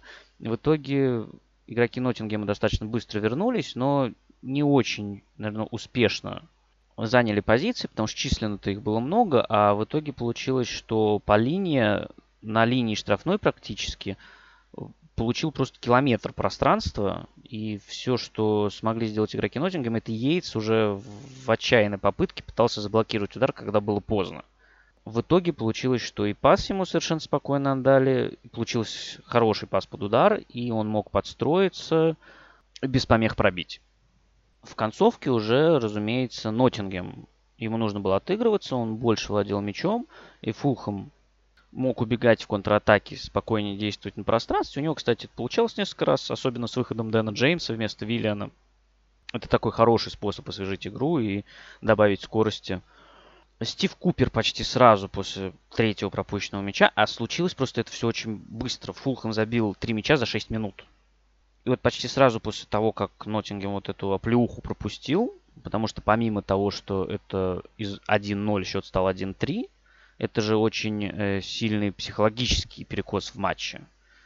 И Купер перешел на четверку защитников почти сразу, выпустив вместо Кука и Бали, которые, кстати, были на желтых карточках. Тут интересная ситуация. По-моему, уже к середине первого тайма э, три центральных защитника из пяти участвующих в этом матче, они были на желтых карточках. Это Диоп, Кук и Бали. Вот, и Кука и Бали он снял, а выпустил Уоррелла, центрального защитника, и Лингарда. То есть перешел на 4-2-4. Ну, в итоге выход Лингарда помог один мяч отыграть. Был еще эпизод со стандарта, про который я упоминал в начале. И, в принципе, удалась такая неплохая атака при втором голе Ноттингема. Лингард хорошо забросил мяч за спину в касание. Диоп немножко не успел вернуться, и у Брайана там один остался на подборе и вколотил просто мяч в ворота. Но в целом концовку матча Фулхэм провел очень спокойно. Что меня немного удивило, это то, что Стив Купер вместо Тайва Вони за 20 минут до конца выпустил Сэма Стариджа. Меня это удивило просто потому, что, на мой взгляд, из игры в этом матче очень сильно выпал Брэннон Джонсон, который обычно хорош как раз своим движением, своей динамикой, тем, что он терроризирует защитников. Но тут вот его было совершенно незаметно, и, в общем, статистически это подтверждается. У него всего 13 действий с мячом за матч, при том, что он провел на поле всю игру, меньше только у тех, кто вышел на замену. И то не у всех. У Денниса, который вышел на 87-й минуте, и у Лингарда. А Авони, как форвард более мощного типа, вполне мог пригодиться и под финальный навал, и под игру на стандартах. Тем более мы видим, что они у Ноттингема проходили и получались достаточно опасными. Вот привели к голу и к моменту. И обе ситуации были как раз у Авании. И зацепиться за мяч он мог, наверное, лучше, чем остальные игроки, которые остались у Ноттингема. Поэтому вот тут мне замена не очень понятна, если честно. Мне очень нравится Джонсон, но вот конкретно этот матч ему не удался. Ну и короткой строкой про Карлоса Венисиуса. Такая небольшая пасхалочка для болельщиков Тоттенхэма. Я думаю, что часть болельщиков его помнит. Пару лет назад он приходил в аренду. Такой мощный габаритный форвард. Неплохой. Выходил в концовку буквально там на несколько минут. В концовке некоторых матчей и в кубках на ранних стадиях. И вот сейчас у него абсолютно та же самая функция. Только раньше это было в Тоттенхэме и сидел он под Харикейном. Сейчас он сидит под Александром Митровичем, который ну, в абсолютно отличной форме находится. Я повторюсь лишний раз. Так что не жду, что Венисиус будет много играть. Это, скорее всего, концовки матчей. Возможно, кубки. Ну, Кубок Англии, потому что из Кубка Лиги Фулхэм уже, по-моему, вылетел. Они проиграли Кроули. Но это опыт АПЛ. Это работа с тем же Митровичем, я думаю, Венисиусу есть чему поучиться. Так что я думаю, это все пойдет на пользу. Фулхэм продолжает оставлять очень хорошее впечатление. Вообще не выглядит командой, которая будет бороться за выживание. Что касается Ноттингема, то ну, в целом, мне кажется, что тоже команда стала выглядеть лучше. В позиционной обороне она выглядела неплохо у Фулхэма не было большого количества моментов, поэтому я думаю, что по мере того, как новички будут адаптироваться и внедряться, возможно, Ноттингем будет становиться все более и более неудобной командой. Предпосылки к этому есть, по крайней мере. Астон Вилла Саутгемптон. От афиши этого матча я ожидал несколько большего. Вы знаете, что я не большой фанат работы Стивена Джерарда в Бирмингеме, но в данном случае получилось очень уверенно. И тут скорее разочаровал Саутгемптон, потому что он просто уперся в эту стену Астон Виллы и ничего не смог с ней в итоге сделать. По стартовым составам у Саутгемптона привычные в последних турах 4-2-3-1. Диало в паре с Вордпраузом в центре поля тоже ожидаемо с учетом повреждения Лави. Атакующая тройка Армстронг, Эль Юнуси и Дженепо. Вот тут есть некоторые сюрпризы, потому что Ну, Армстронга слева мы тоже уже как-то привыкли видеть. Вот Эль Юнуси на позиции десятки, ну, в целом тоже понятно. А вот Мусаджина По играл на позиции правого вингера. Предположу, что это было вызвано тем, чтобы, с одной стороны, помогать Уокеру Питерсу при игре без мяча, при подключении к Люки Диня. С другой стороны, для того, чтобы как раз в высоких позициях была возможность воспользоваться зоной за спиной Диня, сыграть э, один в один, уйти как во фланг под правую ногу, так и в центр под левую с ударом. Ну и в итоге у Джина по 9 попыток дриблинга, из них, правда, всего 3 успешные. Ну и начало матча было таким плотным, когда инициативой не могла завладеть ни одна, ни другая команда. С продвижением мяча были проблемы, ну и в целом вот характерная черта этого матча, обе команды с трудом продвигались через центр, в основном используя фланги, но сделано это было по-разному, и у Астон Вилла, конечно, получалось намного лучше. Даже если посмотреть на карту передач, наиболее частых, тут спасибо телеграм-каналу «Футбол в цифрах» и их отчетам матчей, которые они выкладывают в отдельном телеграм-канале. Там прям очень характерная разница видна, потому что у Саутгемптона все передачи направлены из центра в сторону фланговых защитников, а у Астон Виллы видны треугольники. На каждом из флангов треугольники очень разные по своей сути, потому что с левого фланга действовали Динь, Магин и Каутиньо, и получается, что Каутиньо уходил в центр часто с ударом. Динь забегал по флангу, в полуфланге действовал Магин, а вот на противоположном фланге старались делать изоляции под Леона Бейли – Янг в такие высокие позиции, как Ди, не подключался. Да, справа играл у Астон Виллы Эшли Янг, потому что у Мэтти Кэш травма. Ну и я не сказал про стартовый состав Астон Виллы, потому что мы знаем, что Джерард иногда выбирает между 4-3-3 и 4-4-2 ромб. Здесь были 4-3-3 с Уоткинсом в центре нападения, Каутинью слева и Бейли справа, соответственно. И центром полузащиты Комара, Магин и Рэмзи. Ну и с правого фланга были изоляции под Бейли. Изоляция создавать получалось, но Бейли выдал явно не лучший свой матч с точки зрения индивидуальных действий. Там одна успешная водка из шести. И с точки зрения принятия решений, там у него не все получалось, не все было лучшим образом. Но идея остановила в целом прослеживалась, была достаточно понятна. Саутгемптона при владении мячом возникали большие трудности, Астон не выбрасывалась прессинг, и в итоге все заканчивалось чаще всего тем, что просто центральные защитники между собой перепасовывались, Саутгемптон никакого продвижения не было. Иногда пытались защитники сами протащить мяч, например, Уокер Питерс, Белла Качап. Иногда получалось, а иногда это заканчивалось достаточно неприятными обрезами. Но очень характерная черта – потому что сами защитники, они показывают своим партнерам, что им некуда просто давать пас, и у них нет вариантов для продвижения мяча, ну и, в общем-то, этих вариантов особо и не появилось. И вот если стартовый отрезок был такой без инициативы ярко выраженной одной из команд, то постепенно инициативу стала забирать Астон Вилла, и совсем уже явно это стало выражено последние 15 минут первого тайма, когда она просто забрала мяч, и Саутгемптон уже вжался в свою штрафную. Много остроты из этого Астон Вилла не выжило, но вот эпизод на 40 минуте в итоге стал ключевым в этом матче. Началось все с того, что подача с правого фланга на левый. Эшли Янг закинул мяч на левый угол штрафной, и там очень хорошо сыграл Воткинс и Магин. Они вдвоем стянули на себя двух защитников Саутгемптона, Беллу Качапа и Уокера Питерса. И как раз за спиной Уокера Питерса подключался Каутиню, и вот тут его откровенно проспал Мусаджина По. Бил Каутиню головой в ближний угол, Базуну вытащил угловой. И вот с этого углового и случился гол. Гол, кстати, интересный, про него стоит поговорить отдельно, потому что сам эпизод очень необычный и любопытный с точки зрения правил. Потому что идет подача с фланга, там короткий розыгрыш углового, подача с фланга. И в офсайде находится Джейкоб Рэмзи, но бьет Оли Уоткинс. Все нормально.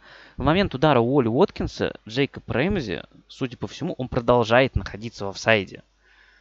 Но Что происходит дальше? Базуну отбивает удар, мяч попадает в перекладину. И вот ключевой момент, почему, я думаю, судьи засчитали гол и не засчитали офсайд, это то, что Мухаммед Салисуп пытался вынести мяч, и он, ну, не получилось у него вынести, ну, головой, потому что там, ну, он стоял лицом к воротам и вот пытался как бы назад его смахнуть. Не было у него достаточной амплитуды для того, чтобы сильно вынести мяч. Но это акцентированная игра в мяч, умышленная игра в мяч. И она делает положение Рэмзи уже правильным, легальным. И Рэмзи, собственно, вколачивает мяч в ворота. В перерыве Хазенхютель сделал двойную замену. Он выпустил ну, во-первых, вместо Ромейна Пьеро Хуана Лариос. Это еще один из новичков, пришедших этим летом в Саутгемптон, из молодежки Манчестер Сити. И вторая замена это Диалло ушел и вышел Арибо. То есть игрок более атакующий. Ну и в целом Саутгемптон во втором тайме пришел на более атакующую формацию 4-1-4-1 с Арибу и Эль в качестве двух десяток. Но Ариба оттягивался в центр помогать э, Уорд Праузу. Но в целом второй тайм тоже прошел по сценарию Астон Наверное, лучший показатель этого то, что два удара из штрафной всего за тайм нанес Саутгемптон. Один на 75-й минуте. Это просто скидка в сторону ворот от Секумара опять же, не было у него возможности пробить акцентированно. А второй удар это уже на 94-й минуте. Стюарт Армстронг бил головой вот в момент финального навала, когда даже Базун уходил в штрафную Астон Виллы. Ну, то есть в целом Саутгемптон, который вот в первых турах этого сезона как раз в концовках матчей выглядел прям хорошо и за счет того, что команда хорошо готова и за счет замен получалось переворачивать игру. Нет, тут не было ничего такого.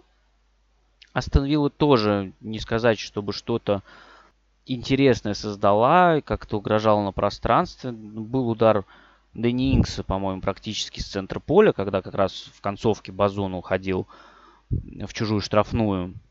И это, кстати, забавно, потому что вот удар с центра поля, но это явный голевой момент засчитан оптой.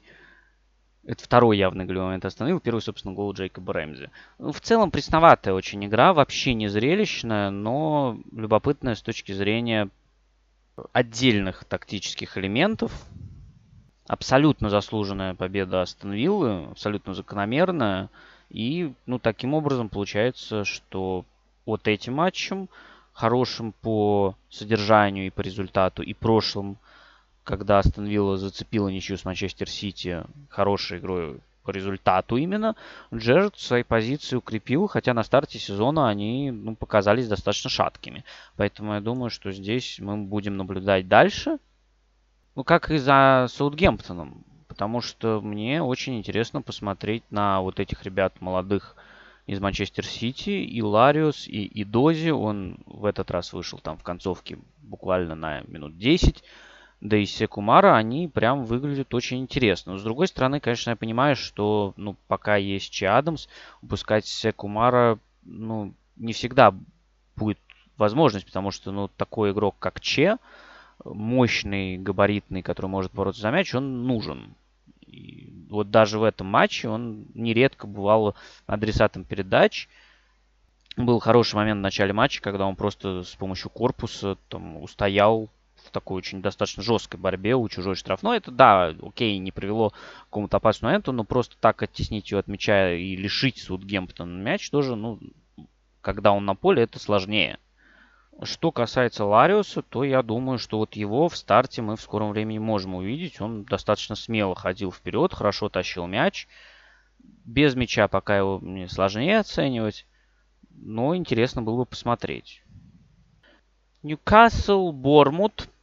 До игры казалось, что это матч с однозначным сценарием, понятным рисунком и, возможно, даже победителем – часть этого утверждения, ну, в какой-то степени оказалась верной. Рисунок действительно легко угадывался, но ну, в рамках этого рисунка все было не так просто. То есть, да, Ньюкасл, конечно, владел инициативой. Бормут пытался ставить автобус. На разных этапах матча это выглядело по-разному. Начнем со стартовых составов. У Ньюкасла все еще не может играть Сен-Максимен, зато вернулся Бруно Гимараес. И в запасе остался Свен Ботман. В паре с Шером вышел Дэн Берн, а левого защитника играл Мэтт Таргет. Э, в центре полузащиты с возвращением Гимараеса таким образом образовалась стандартная тройка полузащитников э, с Уиллоком и Джо а впереди Исак, Фрейзер и Альмирон. У Бормута играли 4-2-3-1. В принципе, состав тоже без каких-то особых сюрпризов. Первый тайм, с одной стороны, получился немножечко пресноватым. У Ньюкасла было 6 ударов, из них всего один с игры. При этом со стандартов, ну, получилось создать достаточно много угрозы. Была штанга Трипьера при прямом ударе со штрафного и был угловой шикарный в концовке тайма, когда Джо Линтон э, пробил штангу и потом еще дважды спас нету.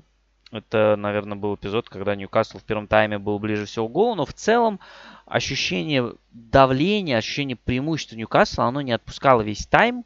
Ньюкасл хорошо давил, э, Бормут сидел глубоко в автобусе, причем нельзя сказать, что этот автобус был надежным, это достаточно дырявая была конструкция. Э, Ее наиболее уязвимая зона это левый полуфланг, зона между э, левым центральным защитником и левым защитником Бормута. То есть э, между Замурой и Санесси. Это по-разному очень получалось использовать у Ньюкасла. Например, Альмирон давал ширину, подключался туда Виллок или Джоэ Линтон – а Исак стягивал на себя защитников. Ну, в общем, вот эта зона, э, она у э, Бормута была уязвимой, и очень много заходов в эту зону было у Ньюкасла. То есть они прям даже заходили в штрафную и достаточно спокойно, уверенно себя чувствовали на углу вратарской даже. Проблема в том, что ну, для прямого удара это достаточно острый угол был чаще всего. Для прострела тоже, то есть с одной стороны на перехват может выйти Нету, с другой стороны в вратарской много народу. И в такой ситуации очень хорошо бы работали подключения в штрафную вторым темпом, но их у Ньюкасла почему-то не было. Вот это то, чего Ньюкаслу не хватало, чтобы свое давление, свои подходы трансформировать все-таки в моменты. Потому что, повторюсь, подходов в первом тайме было более чем достаточно. И визуально отрезок, который прошел с большим территориальным и игровым преимуществом Ньюкасла, он не был трансформирован в реальную угрозу. Вот в чем проблема. А, после перерыва ситуация немного изменилась. По двум причинам. Во-первых, Бормут стал смелее выходить в контратаку, причем э, выходил достаточно большими силами. Даже посмотрите гол, когда они забили это начиналось с быстрой атаки, которая переросла в такую более позиционную. И в итоге вот даже в кадре вы видите 8 человек Бормута. Кстати, отличное подключение Биллинга и отличный пас Замуры. Биллинга еще э, в чем стоит отметить по поводу контратак Бормута, э, в чем он был хорош и важен, это в единоборствах он просто мог протащить мяч на себе за счет мощи, побороться, устоять, укрыть мяч корпусом. Э, и это давало возможность сохранить мяч Бормуту и не потерять контратаку. Или просто мяч подольше подержать хотя бы. В общем, очень хороший матч Биллинг выдал. Второй момент – Э, самый опасный эпизод с игры, который Ньюкасл создал в этом матче, он случился в начале второго тайма. Э, удалась прям образцовая атака, когда получилось растянуть оборону Бормута. Э, Гимараес из глубины отдал пас на фланг. Ну, атака-то началась до этого, там еще было несколько передач, и вообще со своей поля атака пришла. Но она вот дошла до Гимараеса, тот отдал пас на фланг на Альмирона, и получилось, что врывались еще Жоэлинтон и Виллок и просто растянули оборону Бормута. И за крайним защитником э, Бормута, Смит, да, это был, э, остался один Райан Фрейзер. И выкатывали мяч на Фрейзера, тот бил то, тоже хорошо в противоход, но просто не попал поворотом. И после этого Бормут э, стал строже играть в обороне. Это выражалось э, в том, что Лерма стал опускаться в линию обороны. Опорный полузащитник – один из двух центральных защитников, получается, в схеме 4-2-3-1. Сначала он играл э, персонально против Джоя Линтона какое-то время.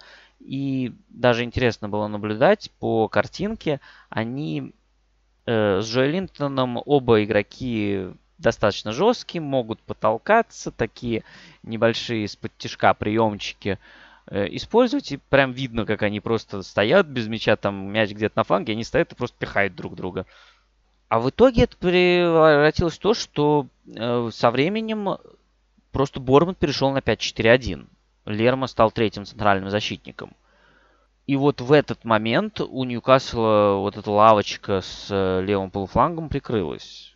То есть э, удавалось зону найти между Сенесси и Земура еще, но проблема в том, что уже не было такой свободы, не было такого пространства. Э, Бормут был лучше подготовлен, у него было больше людей в последней линии. Это не было такой проблемой, как в первом тайме. С другой стороны, получается, что именно вот эта вот игра Лермы в центре обороны и привела к пенальти. Э, Ньюкасл достаточно быстро отыгрался, при этом я не склонен винить Лерму что он как-то выставил руку, мне кажется, и какие-то более однозначные моменты в этом сезоне не ставили. Ну, трактовка игры рукой для меня до сих пор пока остается неясной. Но, видимо, посчитали, что это неестественное положение руки, что он ее отставил. Мне кажется, что вполне естественное положение руки. И это не похоже на умышленную игру рукой, скажем так. Но судьи посчитали иначе, назначили пенальти. Ньюкасл достаточно быстро отыгрался. И вроде бы играть еще 20 минут. И давление Ньюкасла вот в эти 20 минут оно было совсем страшным. Там по владению 85 э, на 15. Но при этом, с одной стороны, Бормут э, по возможности старался убегать в контратаку. То есть, с одной стороны, при таком соотношении владение по ударам 7-4 в пользу Ньюкасла. При этом у Ньюкасла 4 удара из-за штрафной, а последние 10 минут Бормут вообще образцово засушил. То есть э, в целом при таком навале удалось э, хорошо оборонять свою штрафную, а во-вторых, последние 10 минут Ньюкасл просто уперся вот в эту стену на чужой третье поле.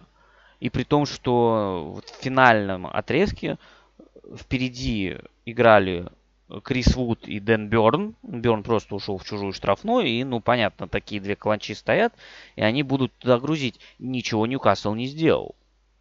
Поэтому я бы сказал так, в первом тайме Ньюкасл, конечно, был очевидно ближе к голу и э, вполне мог его забить. Это было бы логичным развитием. Но Ньюкасл его не забил. И с учетом счета, который был, с учетом того, как перестроился Бормут, ну, ничья, как минимум, это закономерный исход. Если бы не пенальти, я абсолютно уверен, что Ньюкасл бы не отыгрался. И получается очень интересная картина. Бормут с треском проиграл три матча Арсеналу, Манчестер Сити и Ливерпулю. И разошелся со Скоттом Паркером. Я про это говорил отдельно. В прошлых выпусках, ну, соответственно, тур, который пришелся сразу после увольнения Паркера. А во всех остальных матчах Борнмут вообще-то набирает очки. Обыграны Ноттингем и Астон Вилла, и есть две ничьи с Уолверхэмптоном и с Ньюкаслом. Так что, может, и имеет смысл Гэри Унила оставить. Ну и, кстати, любопытно, что это была игра Эдди Хау против его бывшей команды. И тут есть другой момент, на который, кстати, не очень обращают внимание почему-то. У Ньюкасла в АПЛ вообще-то всего одна победа над Ноттингемом в первом туре. Да, согласен, всего одно поражение от Ливерпуля. Да, была яркая ничья э, с Манчестер Сити. Но в остальном команда играет пока неровно, я бы сказал. Были матчи, где она была ближе к победе, несомненно. И с Вулверхэмптоном, и с Кристал Пэлас. И с Кристал Пэлас мы помним, да, не засчитали гол, который потом судейская коллегия признала неверно отмененным. Э, но был, например, матч с Брайтоном, где, в общем-то, Ньюкаслу повезло не проиграть. И вот очень тяжелый матч с Бормутом получился. И помимо всего прочего, получается, что 40% всех голов Ньюкасла пришлось на матч с Манчестер Сити. Там было 6 голов, а всего у Ньюкасла 8 забито и 7 пропущено. Не думаю, что в этом есть что-то сильно характерное или критичное, ну, кроме, возможно, некоторой зависимости от цен Максимена. Но это вообще такой достаточно любопытный момент, который я не видел, чтобы где-то упоминался. Мне кажется, он дает возможность взглянуть на Ньюкасл немножечко под другим углом. Да, сказать, что у команды проблемы было бы не совсем правдой, но и сказать, что все хорошо, это преувеличение. Ну и заключительный матч тура это Эвертон-Вестхэм. Игра получилась разбита на два разных тайма, или даже точнее на два отрезка до гола и после гола. Хотя я бы, наверное, разделил немножечко эти отрезки. В смысле, я бы разделил и таймы. Второй тайм получился, очевидно, зрелищнее. И отрезки вот, до гола и после гола, потому что второй тайм он в целом получился насыщеннее. А в итоге то, что случилось после гола, и особенно в концовке, Вестхэму нужно было отыгрываться. И это немножечко две разные истории просто. Но начнем мы, как всегда, со стартовых составов у Эвертона отсутствовал из-за травмы Джордан Пикфорд, и поэтому в воротах начинал э, матч Асмир Бегович. В остальном э, это 4-3-3 с привычной уже линией обороны Паттерсон, Миколенко на флангах, Тарковский Коуди в центре, тройка полузащитников Гуе, Ивоби, Онана, Гордон, Грей на флангах и впереди Ниль Мопе. Что касается Вестхэма, то тоже стандартный вполне 4-2-3-1 с Соуфулом и Кресуэлом на флангах, Зума Керрер в центре обороны. Э, единственное, на позиции десятки играл Лукас Пакета, а Саид Бен Рама остался в запасе. Первый тайм был, с одной стороны, достаточно интенсивный, а с другой стороны, каких-то интересных событий в нем происходило мало. Эвертон э, больше владел мячом и старался что-то придумать в позиционной игре, но получалось не очень. Вестхэм пытался убежать в контратаке, получалось тоже не очень. В итоге команды за 45 минут нанесли один удар с игры на двоих. Были еще стандарты. Со стандартов нанесли два удара Эвертон и три Вестхэм. Единственный удар с игры тоже, наверное, с Вестхэм. Но там ничего опасного не было. При этом по первому тайму Эвертон смотрелся интереснее. Они лучше доставляли мяч а, в опасные зоны. Не хватало немножечко в завершении. У Вестхэма были предпосылки для контратак, но как-то это все не получалось. Пока очень выглядят не в своей тарелке Боун и Антонио, как будто от их взаимодействия прошлогоднего вообще ничего не осталось. Пакета пока не выглядит сильнее Бен Рамы и не совсем понятно, почему он выходит в старте. Он при этом активно вступает в борьбу, но вот с мячом пока долго иногда принимает решение. И несколько раз просто, пока он выбирал более оптимальный вариант, его просто обкрадывали. В итоге безголевой первый тайм, в котором Эвертон смотрелся интереснее, но моментов не было вообще ни у кого. А вот второй тайм, он уже такой более интересный, более многослойный получился. Во-первых, в самом начале случился гол. Э, гол достаточно хороший. Он родился из позиционной атаки Эвертона. Во-первых, обыгрался с полузащитниками, с Ивоби, по-моему, Ниль Мопе. Оттянулся чуть поглубже, просто чтобы обыграться. Ну, получил передачу от Гие, а вернул на Ивоби. Ивоби отдал мяч на фланг на Грея. И с одной стороны по флангу забегал Миколенко, а с другой э, Ивоби сначала просто стоял на месте и не, не двигался вообще, ждал. Потом он увидел, что Пакета отвлекся и потерял его из виду, и в этот момент э, сделал рывок. Пакета этот момент, естественно, проспал, а Ивоби уже оказался на свободном пространстве между линиями. И это один из ключевых моментов гола. Второй ключевой момент это, конечно, действие Ниля Мопе, потому что ну, он все сделал классно. Он принял, э, мяч чуть подпрыгнул, и он сразу пробил в ближний угол, но удар отличный получился. После гола владение Эвертона снизилось, Вестхэм стал больше владеть мячом и стало появляться больше пространств для контратак у Эвертона. Кстати, э, стоит еще сказать, что Эвертон прям очень здорово давил на левый фланг, то есть на правый фланг обороны Вестхэма, на Владимира Цоуфа. И 50% атак прошли именно через эту зону. И визуально вот вспоминаются все подходы Эвертона. Мне кажется, ну, большая их часть была именно через левый фланг. И сразу после гола было несколько хороших контратак, э, тоже через левый фланг, который просто Эвертон не довел до удара, а там и Гордон, по-моему, был, и может быть даже Мопе. Они просто не доставали до мяча, и поэтому не получилось еще моментов создать и увеличить разницу в счете. У Вестхэма продолжало как-то ничего не получаться какое-то время.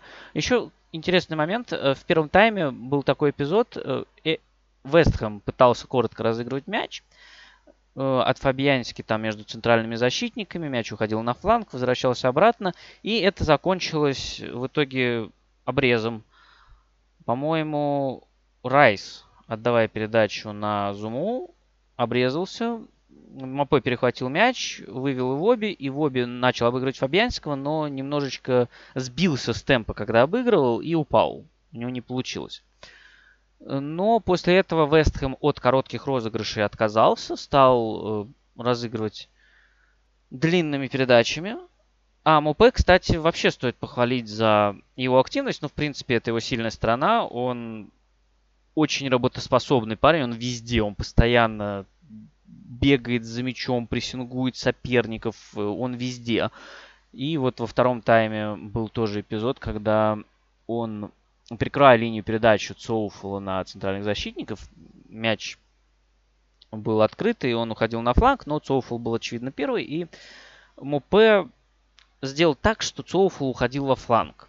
И после этого начал давить, и в итоге, при том, что у Цоуфула было достаточно много свободного пространства, Мопе мяч отобрал. Из этого не получилось ничего опасного, но атака перешла к Эвертону. Ну, последние полчаса все-таки они уже пошли по другому сценарию, особенно с выходом Максуэла Курне. В итоге два самых опасных момента Вестхэма были именно у Курне, и, что самое интересное, они возникли после выносов от ворот. Причем первый момент возник после того, как мяч выносил Бегович.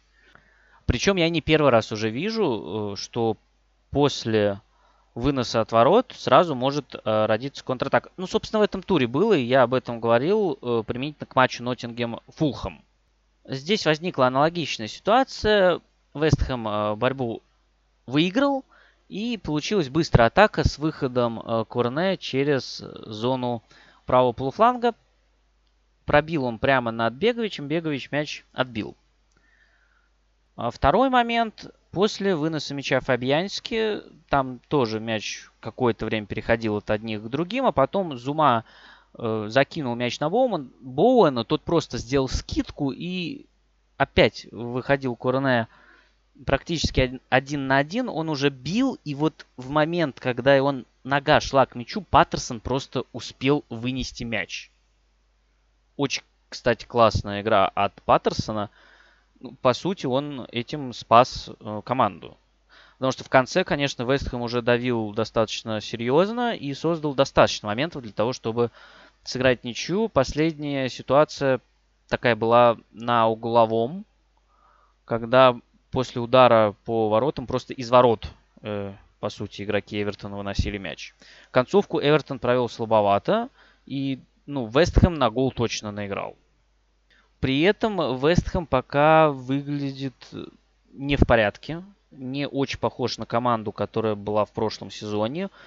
Я уже говорил про взаимодействие Боуэна и Антонио, и по отдельности они тоже выглядят не очень. Пока не вписались новички Пакета и Скамака. Скамака отметился разве что очень грубым фолом на Гани Гуе уже в компенсированное время, что привело к стычке с Джеймсом Тарковски. Эм, обратил внимание, кстати, когда Скамаку выпускали на замену, его инструктировали, и в роли переводчика выступал Анджело Акбонно ну, вы помните, он играл в Ювентусе, итальянский, я думаю, знает, и он как раз э, тренерские установки доносил до Скамаки. Что касается Эвертона, то в последних матчах команда выглядит намного интереснее, намного лучше. Плюс, когда ну, нет такого количества травмированных, и центр поля уже похож на нормальный центр поля команды АПЛ, когда пришли Анана, вернулся Гее, и, и обе отлично играет, на мой взгляд, один из лучших игроков матча в плане движения, чтения ситуации, а Анана и Гее помогают очень в единоборствах. Они дают очень хороший объем работы без мяча, и Ивоби, конечно, тоже. Вот, но Анана и Гие, конечно, они помощнее и получше в единоборствах. И в этом плане центр выглядит уже солиднее у Эвертона. Ну и в целом Эвертон сейчас выглядит командой, ну, таким крепким середняком АПЛ, с которым очень неприятно играть.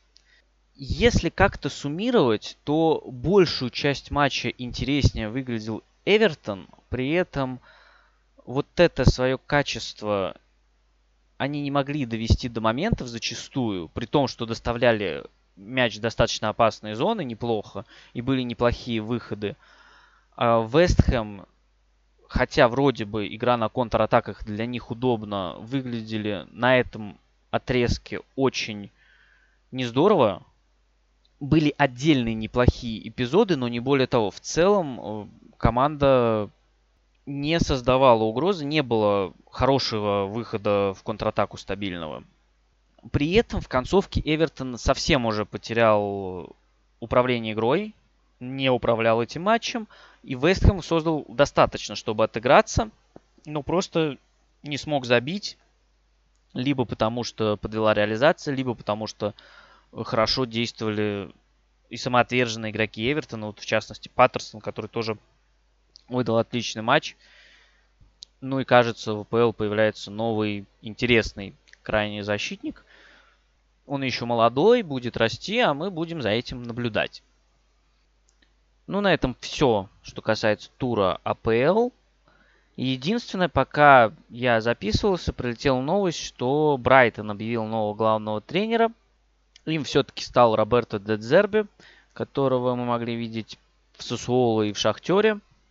Посмотрим, что из этого выйдет. Должно быть, по идее, весело. С точки зрения стиля, наверное, есть некоторое продолжение уже выбранного Брайтоном вектора. А с точки зрения общего качества, посмотрим, будем наблюдать. Но есть опасения, что относительно того, что построил Поттер, возможно некоторое падение. Ну и на этом все. Спасибо всем, кто слушал.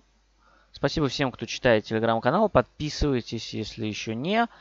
Подписывайтесь на тех платформах, на которых вам удобнее слушать не подкаст. Оставляйте комментарии, потому что обратная связь помогает развиваться. Задавайте вопросы, если они у вас есть. Можно в комментариях, можно в чате, можно в личке, как вам удобнее. Если вопросов наберется достаточно много, запишем отдельный выпуск. Лайки, репосты на ваше усмотрение. Всем спасибо, всем хорошей недели, всем мира, пока.